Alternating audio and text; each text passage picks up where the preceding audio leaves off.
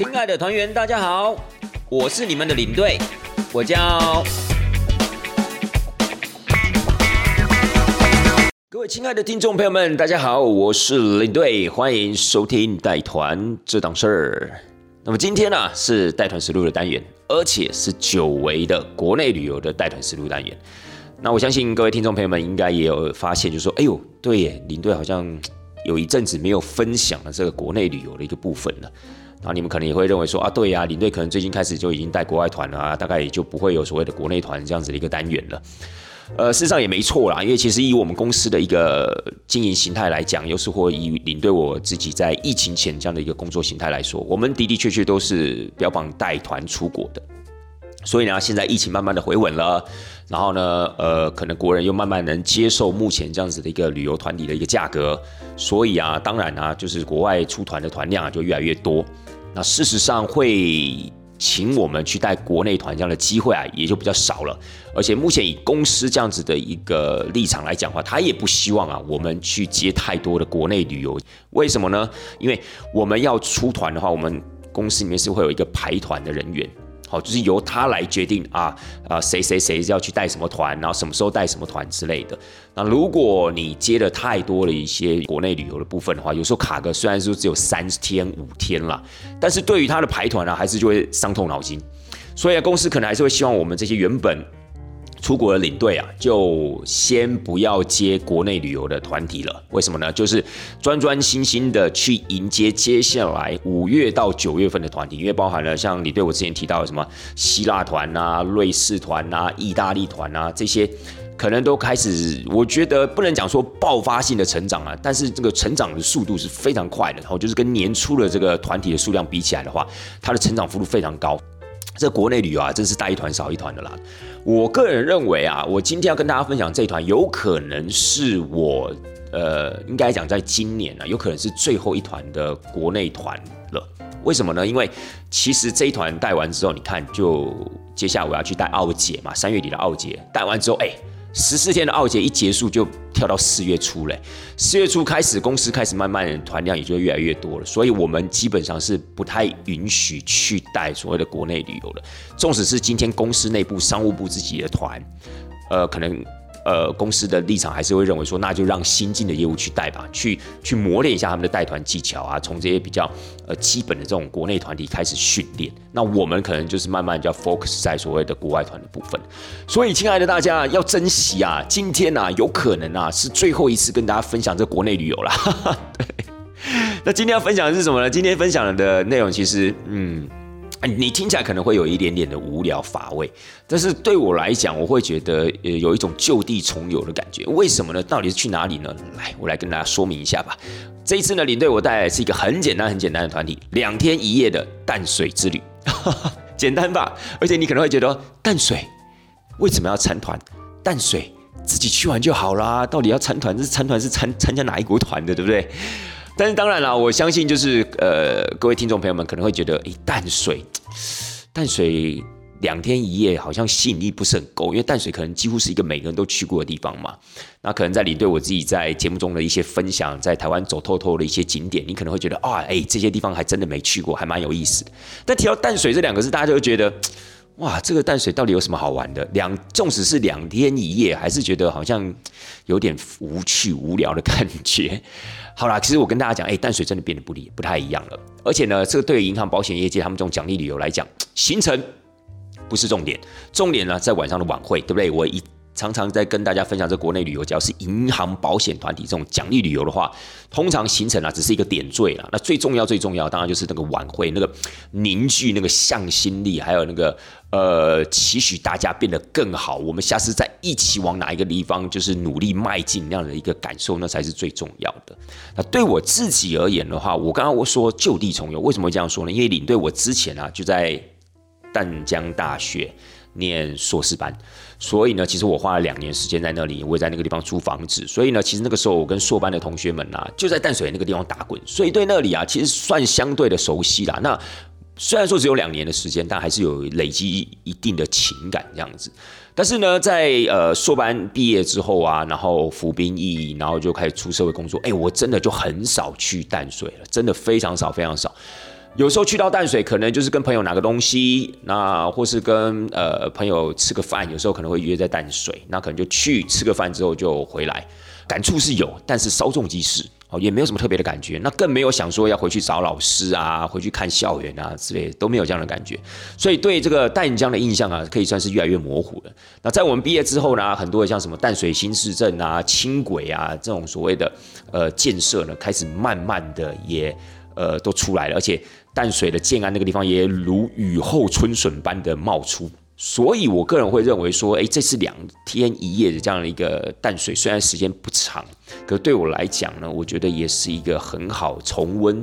淡江时光那样的一个感觉，那样的一个机会了。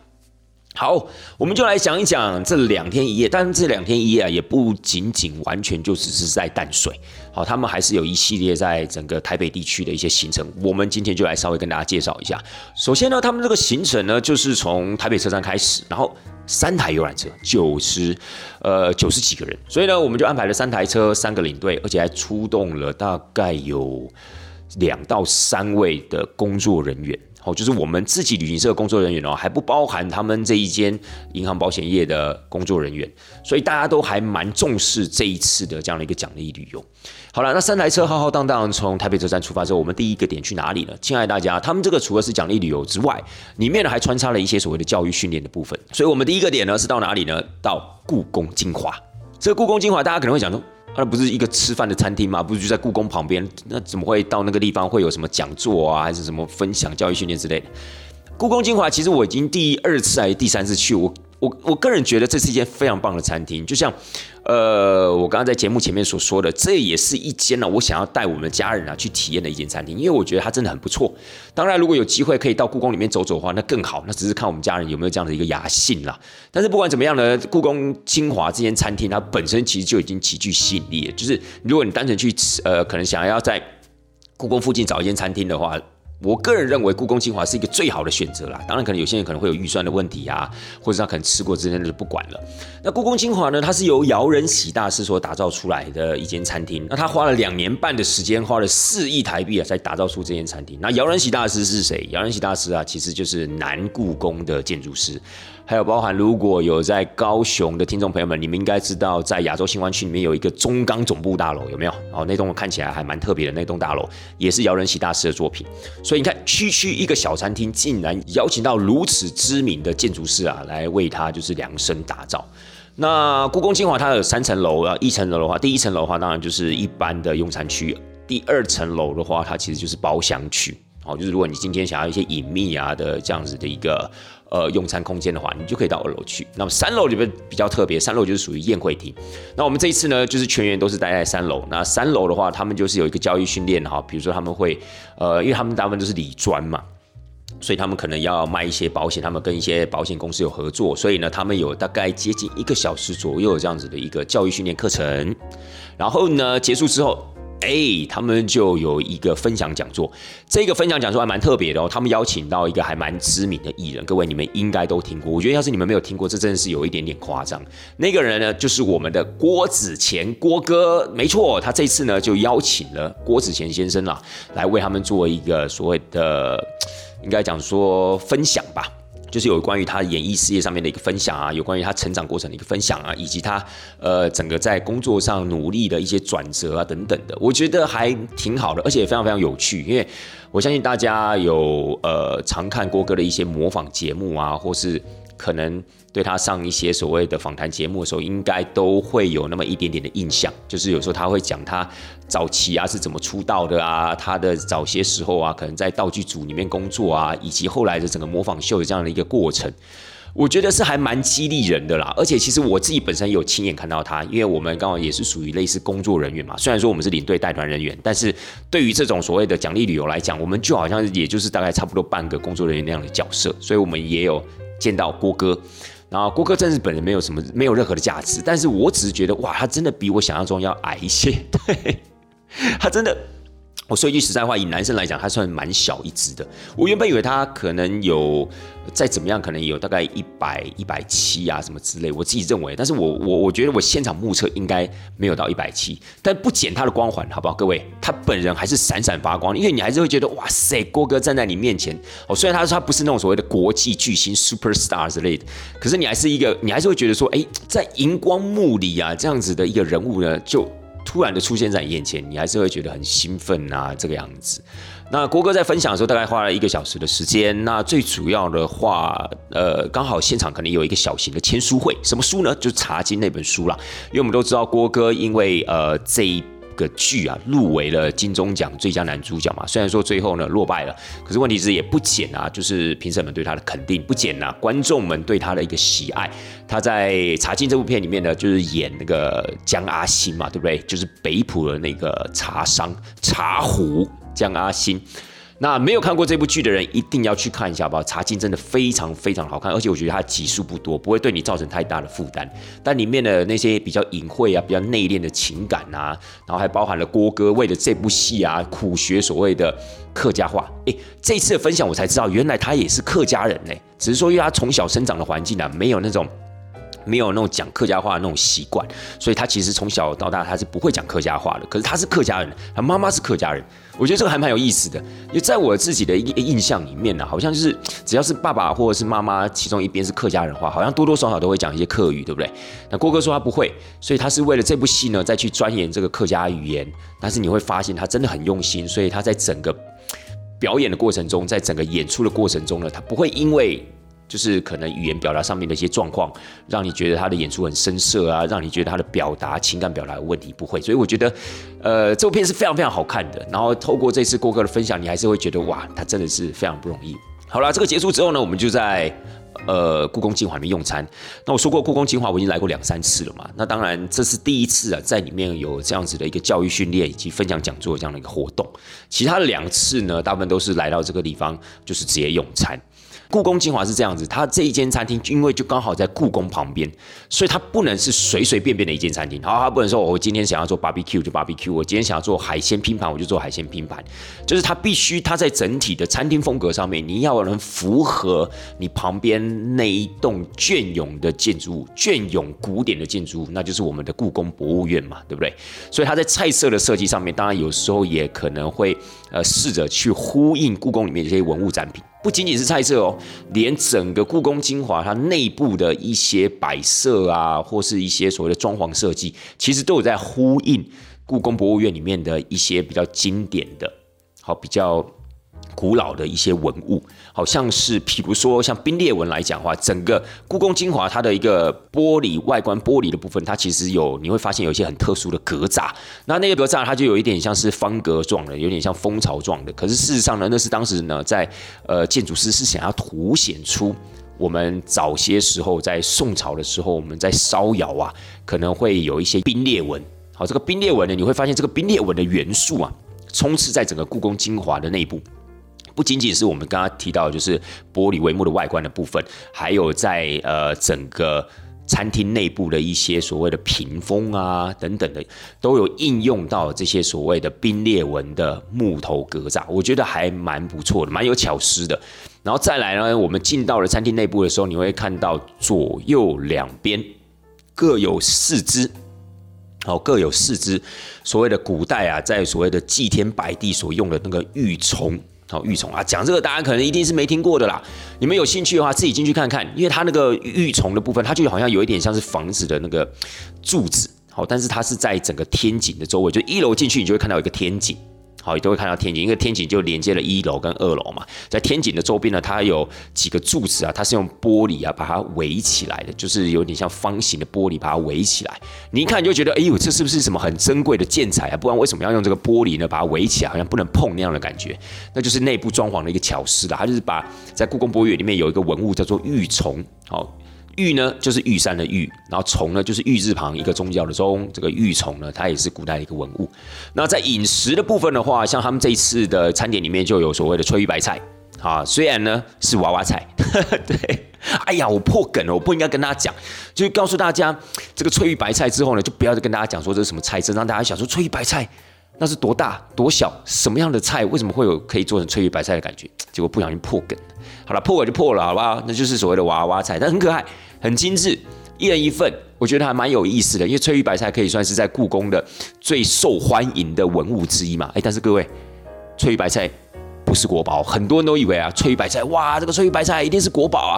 不是翠玉白菜、肉形石都不是国宝，在故宫将近七十万件的文物里面呢，只有将近四百件啊是国宝，所以呢，像什么翠玉白菜啊、肉形石啊都不是哦。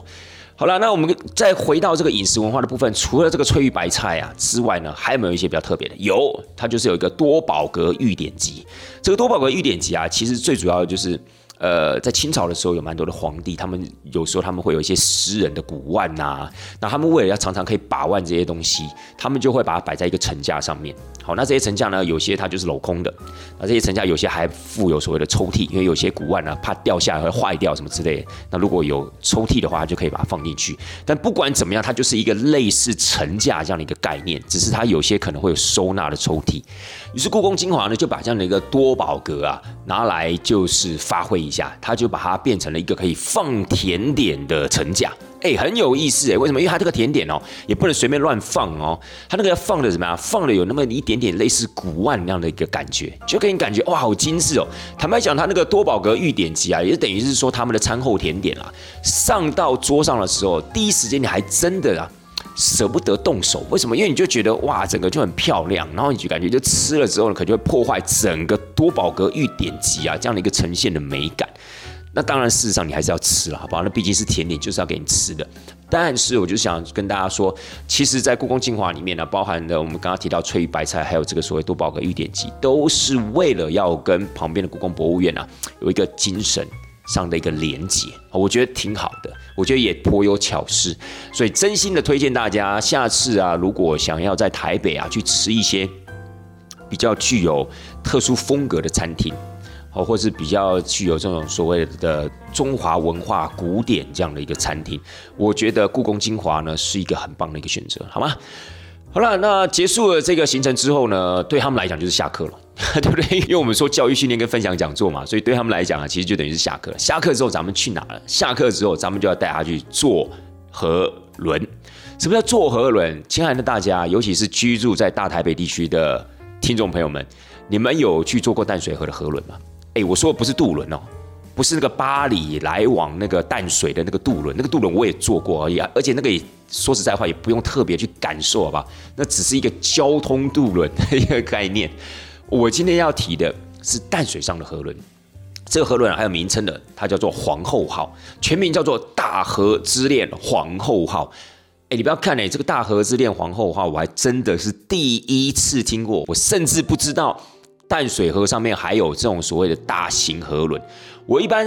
呃，我一般所知道的就是，淡水河上面可能在一些比较重要的节日啊，比如说跨年的时候，好像有那种私人的游艇，有没有？他会出来招揽生意，然后带着你啊，在海上可能有一个 party 啊，有一个晚宴啊，然后可以顺便看着什么跨年烟火。我之前好像有听说类似这样子的一个案件。可是我还真的不知道，在淡水上面有一个河轮，这样子来回跑，来回跑，已经跑了将近有十五年的时间了。各位，二零零七年开始就有这个所谓的皇后号河轮，而且还是台湾呐，在内河航运上面呢最大的河轮，五百吨，五百吨听起来好像很弱，对不对？我个人觉得蛮弱的，因为我上网看了一下它的简介嘛。然后就说什么长四十公尺，宽十公尺啊，然后五百吨啊，然后是目前呢台湾啊有在呃内河上巡弋的最大吨数的轮船哦，就是我们的皇后号。可是你你一看到那个五百吨，就觉得嗯，五百吨好像有点小，因为毕竟呢，我们那个时候到埃及的时候，我们有坐河轮嘛，尼罗河上面的河轮，哎，尼罗河上面的河轮动辄都几千吨呢。对啊，我还没有听过几百吨，它都是几千吨呢。所以啊，你会觉得嗯。五百吨呢，感觉有点小家子气，所以事实上一开始我还没有去做这个河轮，还没看到它之前，我在做功课的时候，我就觉得，嗯，这个河轮感觉好像有点弱，而且你看它的外观，你会觉得，嗯，好像也不是那么吸引人。它虽然后面有一个类似水车这样的一个造型，它其实很，它其实很像那个马可吐温那个《汤姆历险记》里面的那个明轮。我不知道各位没关系，你如果真的忘记的话，你去查一下那个《汤姆历险记》卡通的那个主题曲，好不好？你就可以看到那个轮了，你就可以看到明轮，你就看到两个小朋友啊，汤姆跟哈克啊，什么我忘记了，反正他们就在草地上打滚啊，翻就是翻跟斗啊等等的，不旁边不是有一艘船这样开过去吗？对不对？哎，我自己都有印象，你们应该要有点印象吧？对不对？虽然说我现在讲的可能大概。应该讲说，三十五岁以下的听众朋友们应该不知道我在讲什么，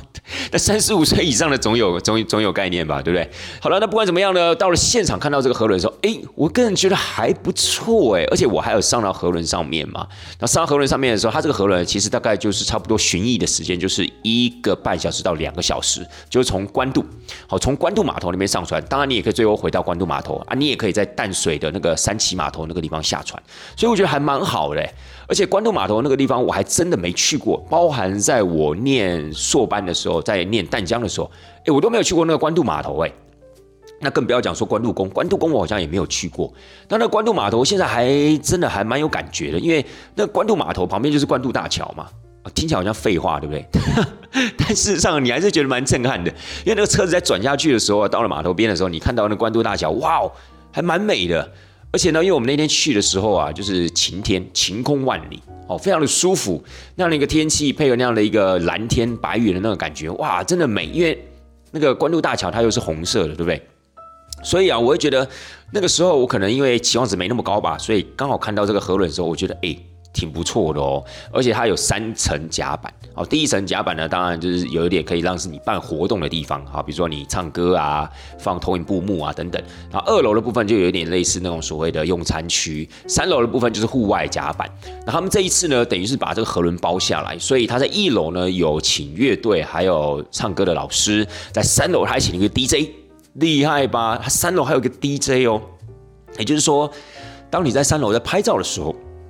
DJ 呢，可能就会给你放一些音乐啊，让你可以怎么样感受啊，更加的投入啊，等等的。当然，他那个 DJ 不是放那种所谓的摇头音乐，不是啦，他可能就是帮你放出适合的音乐，然后这样搭配起来呢，就让你觉得哇，好舒服哦，好浪漫哦，好侠义哦那样的感觉。哎，真的很不错哎，我觉得真的还蛮不错的，而且。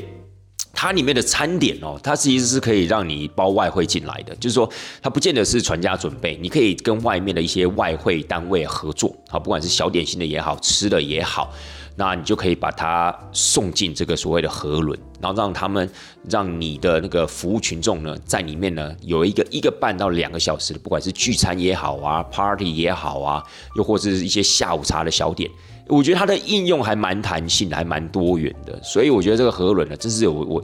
出乎我意料之外的精致跟多元，精致跟多元。好了，所以呢，这个河轮呢，我觉得呃，他们的那些礼专们也都非常非常享受，而且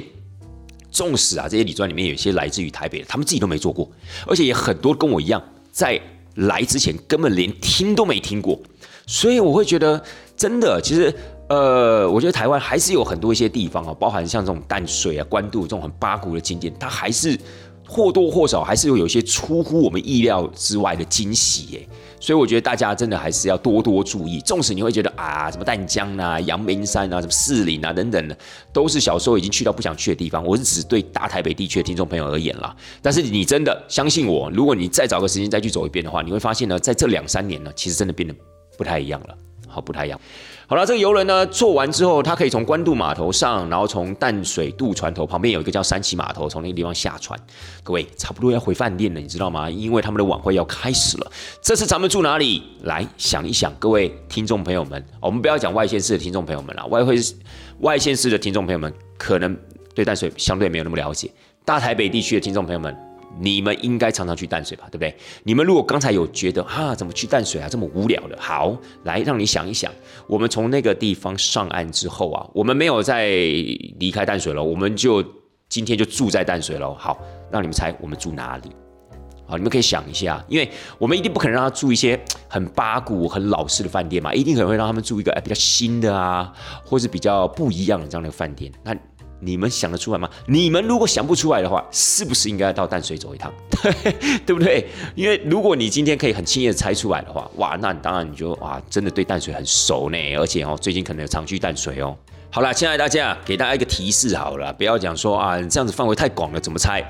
那间饭店呢？它在护尾艺文休闲园区里面。嘿嘿，是不是连听都没听过？对不对？就是林队，你这个有暗示跟没有暗示是一样的，你知道吗？哎，我觉得我这个暗示其实算蛮明显的，因为它那个地区就叫护尾艺文休闲园区。那说到这个护尾艺文休闲园区啊，你们继续猜哦，我再给你一些资讯补充，搞不好你会比较清楚。这个护尾艺文休闲园区啊，基本上大概是二零一九年的时候都要开幕的。好，而且我还去过那么一次。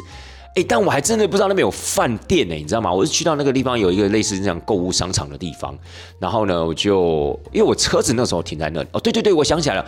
因为我是要到那个淡水河边的一间餐厅用餐，但是呢，就在那个大街上面就苦寻不到位置嘛，所以我就把车停到那个什么，好像一个叫什么里来购物中心里面。然后我停进去之后呢，我就说哦，原来这边是一个蛮蛮蛮有规模这样的一个购物中心这样的感觉。当然它不是那种很大的啦，不是像什么林口三井啊那种，不是很大的。可是你还是会很吃惊。我那时候把车停进去的时候，我还是有点吃惊。我想说，哇，这边什么时候有了一个购物中心？而且你们还有国宾影城，这个护尾艺文休闲园区里面啊，竟然还有国宾影城。所以那个时候我在停车的时候，我就觉得哇塞，真的淡水也变得很不一样。好了，那讲了那么多。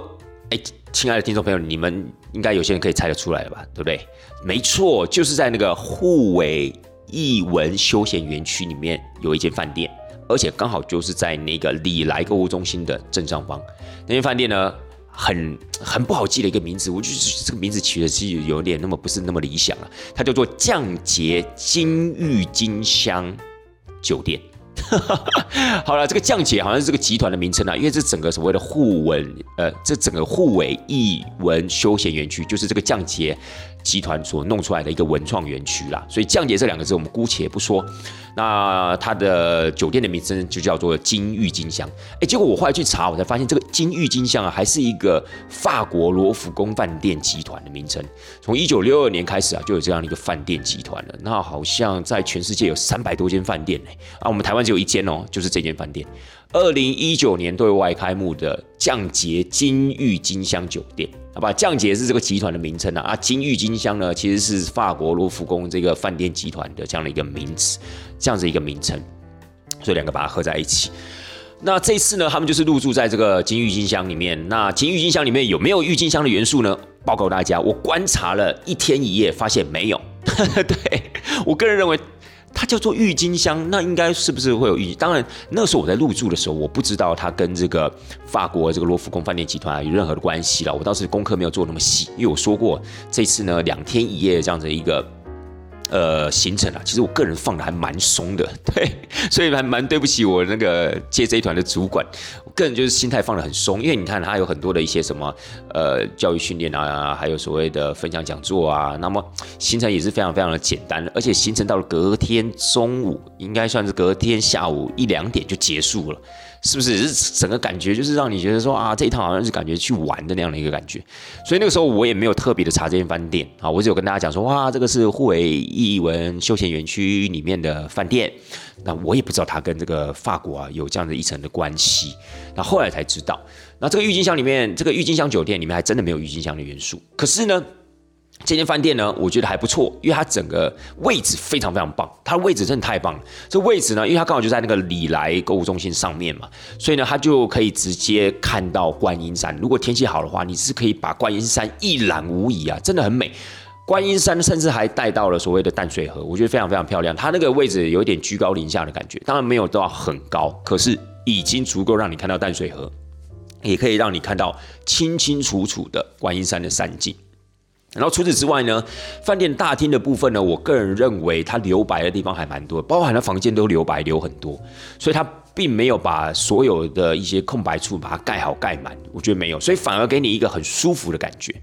哦，很很大气，很舒服，然后很轻松这样的一个感觉，不会让你觉得很拥挤啊，或者让你觉得啊到处都是东西啊，这样让你就觉得眼花缭乱，不会，所以它留白的位置蛮多的。房间的部分我觉得中规中矩。好，房间的部分中规中矩，但房间的整个呃空间感是足够的，所以让你住起来的时候，你不会有太大的一个压迫。我觉得你可以很轻松在那边休息，而且那个饭店也蛮适合带亲子出去旅游的，因为它房间够大。哦，它的它我们住的那一间的话，就是双床的房型，然后就是两张可以算是两张双人床。然后呢，我刚刚有说过嘛，它甚至在房间的一些设计上面也留白留很多，所以它。空的地方很多，所以小朋友啊，如果在里面活动的话，干嘛之类的话，我觉得那个空间是相对足够的，而且它都会有一个蛮大的一个阳台。虽然说阳台上面呢就放了简单的椅子而已，可是我会认为就是说，它整个房间的活动空间是让你觉得非常舒适的。那至于说如果真的要找缺点的话，我个人觉得大概就是它餐吧，还有它的服务。我觉得他的餐的部分呢，就相对的没有比较没有那么理想，因为这一次我们进去，他们虽然办晚会，但我们领队可以去他的那个不知道是不是叫河畔餐厅，我现在忘了，反正就是在他那个拉比的那一间餐厅自助餐厅，我们就在里面用晚餐，隔天在里面用早餐。但是晚餐、早餐用完之后，我个人是觉得还好，尤其是晚餐的部分呢，稍显普通，哦，稍显普通，对一个新的饭店而言。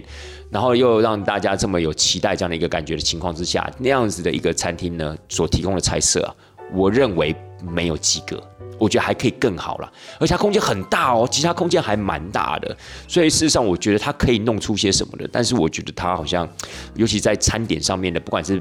呃丰富程度来说，不管是口味来说，我个人都觉得稍显不足。唯一值得加血，可能在动线上面，我觉得还算蛮清楚。取餐动线上面还算蛮清楚的啦。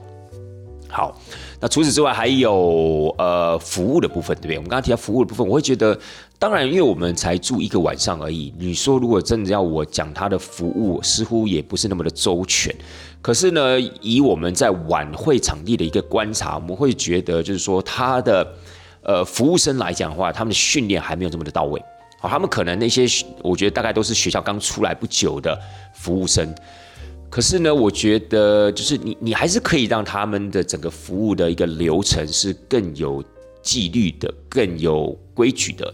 但是让我自己的感觉就可能相对的比较没有那么到位了，我觉得这是比较可惜的。当然没有到不好，没有到说很差劲啊，就是不礼貌啊什么之类，倒是没有。可是我觉得有些细节的部分，我觉得或许还可以加强。好，比如说笑容的这一部分，那他们的服务生把菜端上来的时候，好像就只像机器人一样，就是把菜端到桌上，然后再比如说说，哎，不好意思啊，菜来了，要麻烦小心注意之类，类似那样的话，我觉得也没有带到。然后就可能默默站在旁边，大家也不知道要干嘛。哦，OK，原来是要上菜了，有点类似那样的感觉。我觉得这一点呢比较可惜，你起码带一点笑容，让大家会觉得说，哎，你知道吗？就是伸手不打笑脸人嘛，对不对？就是大家都会觉得你就算不是那么的熟练，可是他还是会觉得，哎，你是有热忱的。我觉得这是，我觉得这是一个好事。只是可惜他们并没有展现出来，好不好？这就是我对这个降解金郁金香这样子的一个感觉。但各位，重点来了。我觉得我对这个地区啊，就是互为艺文休闲园区这个地方的感受，是从隔天早上开始。因为隔天早上呢，晚会的部分呢，我就不特别说了。晚会的部分基本上我们就像是半个公关人员的感觉，而且这次尤其怎么样，尤其明显。因为这一次呢，可能是因为人手不足的关系，连我连我们连领队我自己都必须要跳下来贴所谓的背板，拆所谓的背板。在那一瞬间，我真的想到了郭哥早上在那个分享讲座里面提到的道具组。这样子的一个什么，这样子的一个。道具组这样的一个辛劳，真的我就觉得我好像是做道具组的，然后可能就是在晚会前要上道具，晚会后要收道具那样的感觉。但当然啦，我可能是属于那种比较布置布置那一组的哈，就是整个背板啊，或是层架、舞台啊等等。因为那个时候人手不足嘛，就被领队我自己也被拉下去做这件事情。哎，但是亲爱的大家，辛苦归辛苦，但我个人觉得是新鲜的，因为从来没有做过那样的事情，我觉得很有趣。而且当然在做的时候，你可能会觉得哇，时间很赶，来不及了，可能会开天窗等等的。但最后我们完成了，我觉得那个感觉啊，诶，是感动，是有趣的。当然，如果最后是开天窗的话，那当然感觉一定会很差嘛，对不对？那好险，我们最后在晚会开始之前压线完成，有没有？这个我就觉得是非常惊险刺激，而且过程中呢，就是工作内容有趣，而从来没有接触过的，好什么贴背板啊等等的，我觉得还蛮好玩的。这样好了，所以晚会的部分呢，算是成功的结束，因为大家也都知道嘛，这种奖励旅游的晚会呢，大家都会请一个乐团，呃，请一个。band 啊，或请一个表演团体啊，然后他们自己会设计一些小游戏啊，然后中间也会穿插一些颁奖的过程啊，然后最后来一个大合照啊，然后再一个大合唱啊等等的，然后告诉大家我们明年要继续努力，好不好？我们要继续创造我们的业绩，要创造我们的佳绩，怎么样怎样之类的，大概都是这样的一个形式啦。所以我刚才说过啊，晚会对他们来讲才是真正最重要的。为什么？因为事实上，晚会只要成功了，大家都会觉得，就是说我们明年一定要继续用功努力。而且他们今年的这样的一个晚会口号，还有说啊，明年要前往意大利啊，明年要前往欧洲的国家。相对的，我觉得应该是更有那个激励的一个元素了哈。好，回到了我们说对这个地区这样的一个感觉感受。我在这个地方，我要非常谢谢我的另外一位伙伴，这位伙伴也是我们公司的领队。我在这个地方就不直呼他的名讳了啦。那这位领队也非常非常的优秀，好，她是一个女领队。那刚好就是因为我们在隔天早上有个空档，那因为她之前来这个地方走，呃，就是有有有走过这样子。那刚好那一段时间那个空档呢，我们两个就在一起。然后呢，他就问我说：“哎，那接下来你要干嘛？”我说我也不知道要干嘛，嗯，没有什么想法。他说那要不然我们去后面走走之类的。我就说哎好啊，那我们就去后面走走，因为我们想说哎刚吃完早餐，或许啊去走走啊也不错。而且天气实在太好了，现在大家你很少在淡水遇到这么好的天气，所以那个天气已经好到你自己不走你都觉得对不起自己。而且又加上说他提到了几个关键的建筑物，我觉得非常有兴趣。他说哎那要不要走到云门剧场那边？我说云门剧场。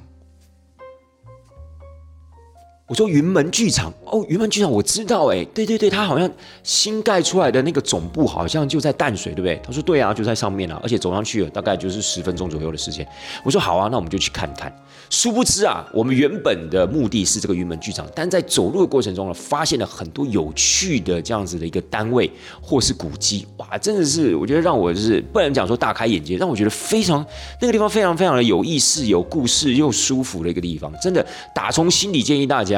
就是如果你真的还没有去过这个什么护尾。呃，文艺，我还我觉得它真的很难念，亲爱的大家，护尾文艺休闲园区。当然，这个护尾文艺休闲园区指的是那栋饭店，还有它下面的国宾影城啊，还有我们刚刚讲的里来购物中心。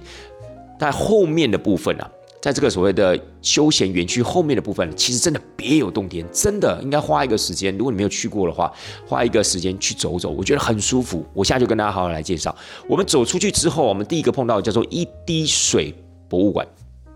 一滴水博物馆，其实一滴水博物馆真的就跟那个什么皇后号河轮一样，我连听都没听过的地方。但听说这好像蛮早就到这里来，因为它好像是从日本啊，呃，拆掉之后的，把一个。好像是在日本啊，把一个老屋拆掉之后，然后空运来台，在这个地方把它组装起来。那时间大概也有十哇，有好像十二三年的一个时间了。那这个一一滴水博物馆是我到现场稍微看一下它的简介，发现呢，当然它这个搬运的过程啊，以及搬运的这个理由，我个人是觉得。没什么特别，因为他就说什么可能要纪念啊，我们的日本的阪神大地震跟九二一大地震啊，然后双方友好的这样的情况之下，就把这样的一个老房子从日本的把它拆掉，然后运到台湾，在这个地方组起来，然后感谢很多在这个过程中帮忙的人、努力的人。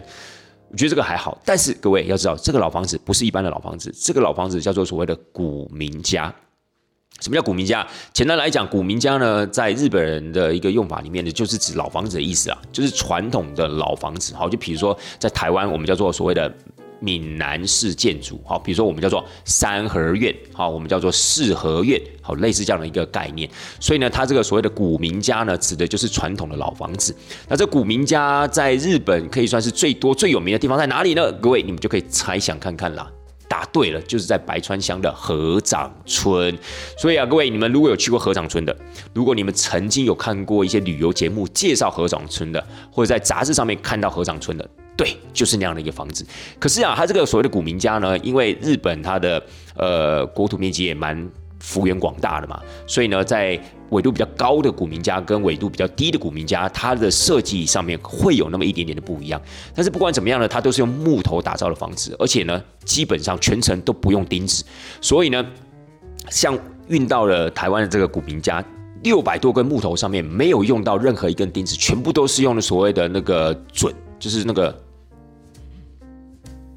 全部都用那个准头啊，卡准啊去做一个结合，所以呢，全程没有用到任何一根钉子。哎，这真的是了不起！而且那种古民家呢，其实它真的是很有意思的一个房子。应该讲说，它在那个主梁的部分啊，上面呢，都会有一个叫做所谓的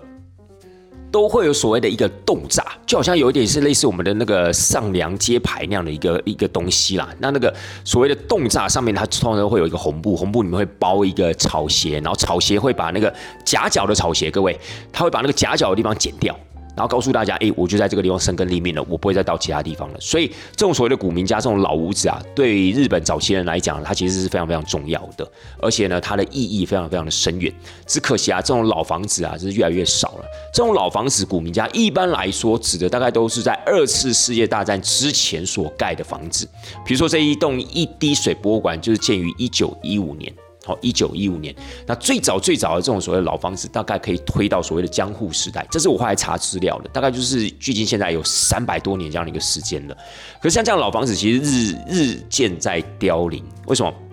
这些老房子很难维护啊，这些老房子啊，有时候比如说传承到下一代的时候，传承到现代的时候，有一些像后代子孙想要把它处理掉，因为他们可能觉得这些老房子没有什么太大的一个价值，那要维护呢，要花很多钱。那他们通常要把这块地连同这个房子卖出去的时候，大家就是要接受的人又会觉得这种老房子，坦白讲又很难处理，所以他们会希望啊，在买之前，你可不可以先把这个老房子处理掉，我买你的地就好了。所以有很多老房子因而就这样凋零了，可能被拆掉啦，可能就年久失修，没有人照顾啊，它就慢慢的腐败之类，所以蛮可惜的。所以啊，各位，如果你今天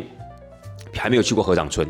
好，或者说你对河长村还不是那么了解，哎，你可以先到这个一滴水博物馆里面去感受一下。虽然说它才一栋房子而已，那在河长村那边有好几栋房子，那感觉当然是不一样，因为树大便是美嘛。但是如果你想要了解这种河长村的房子，它的一些历史啊，它对日本的意义啊等等的，我还蛮建议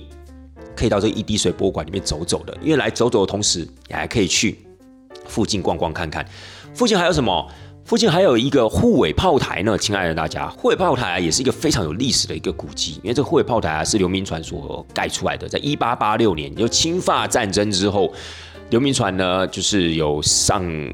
奏折给皇帝，给光绪皇帝说，哎，台湾这个地方啊，真的必须要发展它的一个国防武力啊，发展它的一个防卫的一个设施，所以他当时在澎湖、淡水、基隆。台南的安平，还有高雄旗津，分别在这些地方盖了所谓的炮台，来做好我们的海上防卫。那这个护卫炮台的部分呢，其实那个时候我看到的时候，真的汗颜，我还不知道原来那个就是护卫炮台。亲爱的大家，大家现在是不是有点怀疑说，哎，你真的有在淡江念过书吗？各位，我真的有在淡江念过书，就是我没有走上来不行吗？对不对？我就是经过了红毛城，我就直接到渔人码头，不可以吗？我就一定要转上来吗？就是没有转上来嘛，对不对？如果那个时候有什么云门舞集啊，如果那个时候有什么这个什么艺文园休闲园区的话，我就转上来了嘛。那那个时候就没有转上来嘛。所以我们淡江人都知道有一个护尾炮台啊，只是没有特别想要去看嘛，对不对？就好像我们台南的义载金城，请问台南的听众朋友们，你们会每一次跑到义载金城去看炮台吗？对不对？搞不好还还没去过嘞，我跟你说。所以那个时候呢，我知道有护卫炮台，但是我就没有上去。所以这一次我经过的时候，因为那个时候我们的目的地是云门剧场嘛，所以我们经过的时候，我还跟我旁边的那个那个女领队，就是我还跟她开玩笑说：“哎，这边还有护城河哎，怎么那么特别啊？” 靠！我要想到我就我就觉得超好笑。结果呢，我们爬上去到云门剧场之后，我们往下看，我说：“哎哎，有炮台哎。”我想说啊，原来这个就是护卫炮台啊，这个就是那个古迹护卫炮台，哎，它曾经还是二级古迹，亲爱的大家，好啦，所以当然我也是，我现在跟大家分享的同时，就是因为我回来之后，我稍微在对那个地方做一个比较。呃，精准的了解，然后稍微去搜寻了一些资讯，因为把我当时啊对那个地方好奇的地方，我再去做一个怎么样，做一个补强，所以我现在才能站在这边跟大家分享嘛。所以啊，各位过了一滴水博物馆之后呢，你就可以去护卫炮台看看。护卫炮台旁边还有一个很有意思的单位，叫做台湾高尔夫俱乐部。这个台湾高尔夫俱乐部啊，据说也不是据说啊，就是啊，就是台湾的第一间高尔夫球场，一九一九年所打造出来的。亲爱的大家，当时。打造出来的时候就有六个洞，因为一九一九年在日治时间嘛，日治时期嘛，那为什么会打造出这个高尔夫球场呢？原因就是因为啊，当时日本人觉得，哎，这个高尔夫球运动好像已经蔚为一股风潮了，而且呢，好像是属于比较呃高档人士之间的一个社交活动，所以呢，他们就觉得说，哎，台湾不能没有一个属于自己的高尔夫球场，就类似有点像一个社交活动的场所。只是因为那个时候这个运动啊特别的风靡，所以那个时候呢，有一些人从马来西亚回来之后呢，就告诉了像是台湾的一些总督府秘书啊，或是一些行政长官们，他们就跟他讲说，哎。这个马来西亚这个高尔夫球活动啊，已经非常非常的什么兴盛了，而且啊，的的确确吸引了很多的一些呃士绅啊，或是一些有钱人啊，这样去参与啊，去尝试。台湾应该也要有一个这样的一个地方，所以他们后来就跟这个所谓的陆军总部啊去协调，因为当时啊，呃，现在台湾高尔夫俱乐部那块地是属于陆军的，早期呢更是清朝的练兵场，哦，因为旁边是炮台嘛，所以它。所以那个地方其实就是清朝时候的练兵场，所以当然日本接收台湾之后，就进而就把那个地方就是拨交给所谓的陆军去管理。他们就跟陆军协调啊，说：“哎，你们可不可以拨一些地方给我们啊？然后我们在这个地方可以开发一个这样子所谓的运动的场所啊，高尔夫球场之类的。”所以终于在一九一九年的时候，打造出了一个很阳春的高尔夫球场，只有六个洞而已。一直到一九三四年的时候，才拓展到十八个洞。但当然，这个台湾高尔夫俱乐部这个球场啊，事实上它也命运多舛了。为什么呢？因为在在二次大战期间呢，他也因为美军轰炸的关系啊，就是听说有很大一部分的球场面积啊受到了这样的一个炮击，然后就满目疮痍这样子。那一直到了战后呢，才慢慢的经由众人的努力啊，去试着把那个地方修复。然后到了一九五二年的时候，这个地方就被美军接收了。我就被美军当作是他们自己士兵的一个休闲啊、运动的一个场所。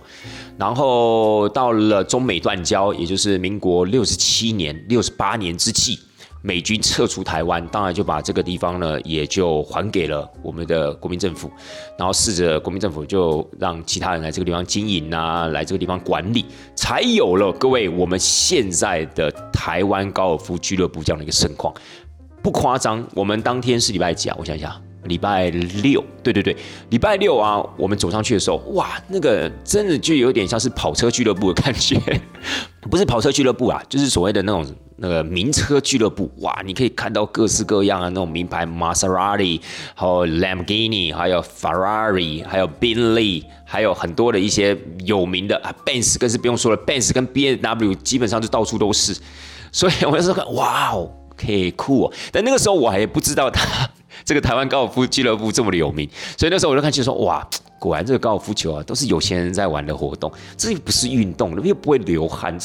这简单来说就是一个社交的一个场合嘛，对不对？那时候有种酸葡萄的心态有没有？但是后来回去来回来一查之后，才发现哇，原来这个台湾高尔夫俱乐部，这么有它的什么，这么有它的历史，这么有它的背景故事啊，它孕育了很多早期一辈的那个高尔夫名将，哎，真的是蛮厉害的。要不是因为我真的没有在接触高尔夫，不然我可能看到的时候会对他膜拜，你知道吗？他好像还在一九八零年代啊，他全世界有票选前五十大。有特色、精致的那种所谓高尔夫球场，哎，它有排名进去，哎，台湾高尔夫俱乐部的这个球场有排名进去。虽然说排名不是很理想了，排名到后半段，可是全世界五十大，哎，就算是后半段也非常的厉害了，好不好？对不对？好啦，所以其实我们到云门剧场的中间，我们就会经过这个什么一滴水博物馆啊、护卫炮台啊，还有所谓的台湾高尔夫俱乐部。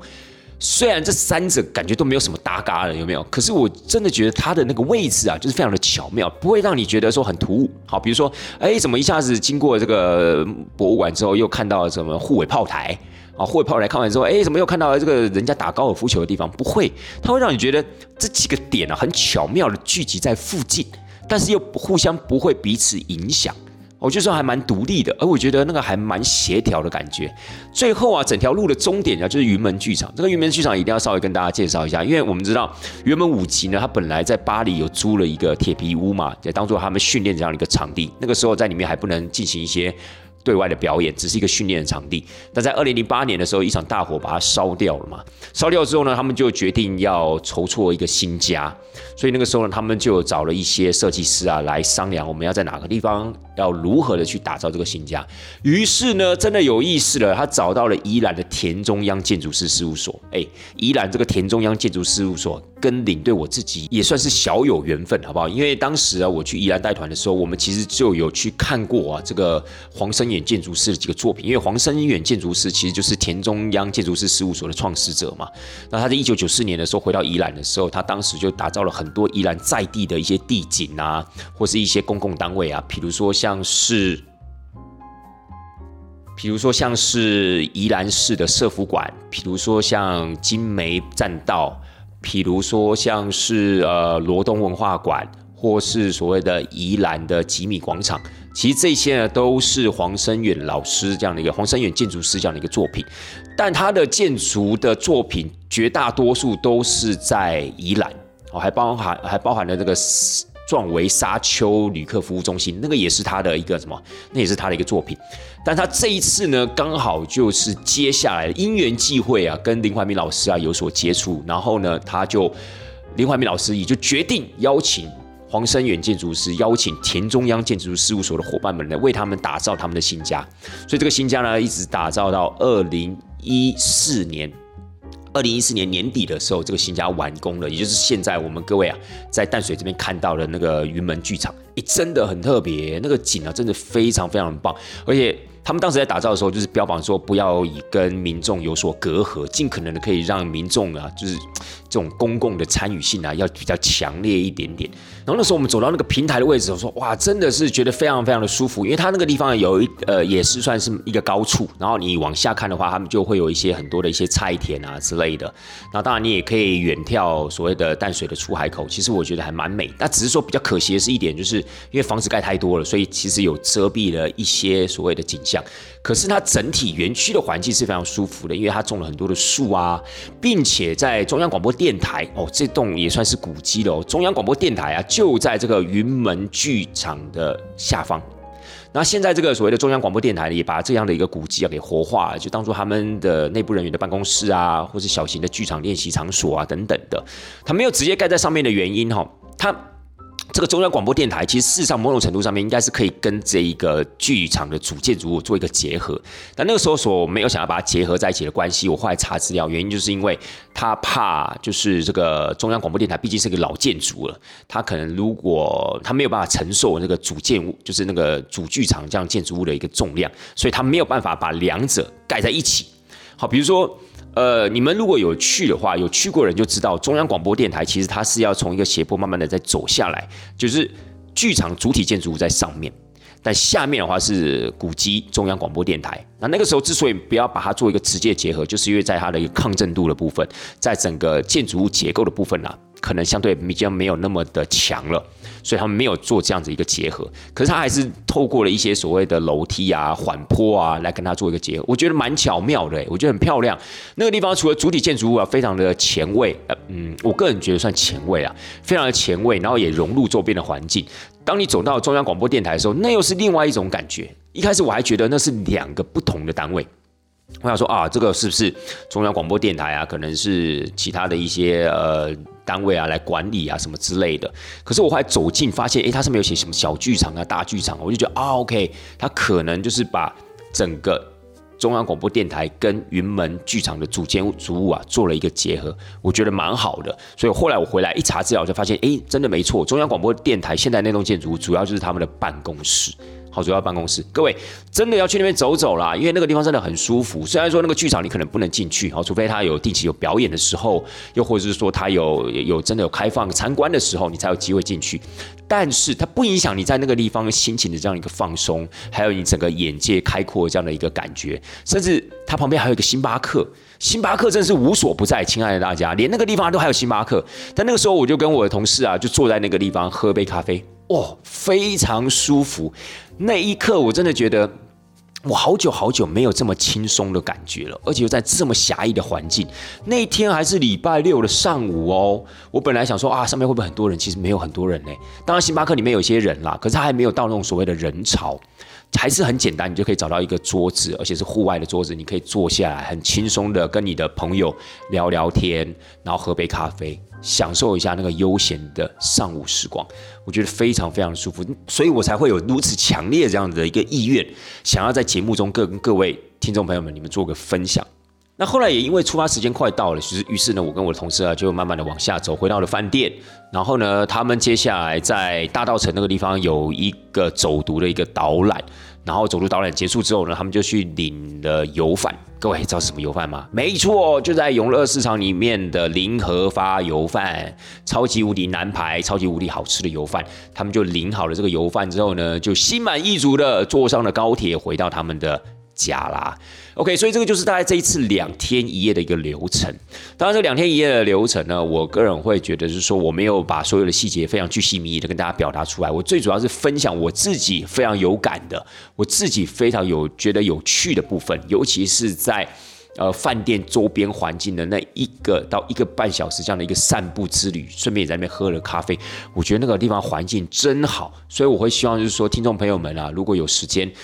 就算你是外县市的朋友，哪一天你来到了台北，也应该我觉得拨空啊，去那边走走，顺便可以在淡水那边吃一个晚餐嘛。如果你真的有这样的闲情雅致，在淡水住一个晚上，又何妨呢？对不对？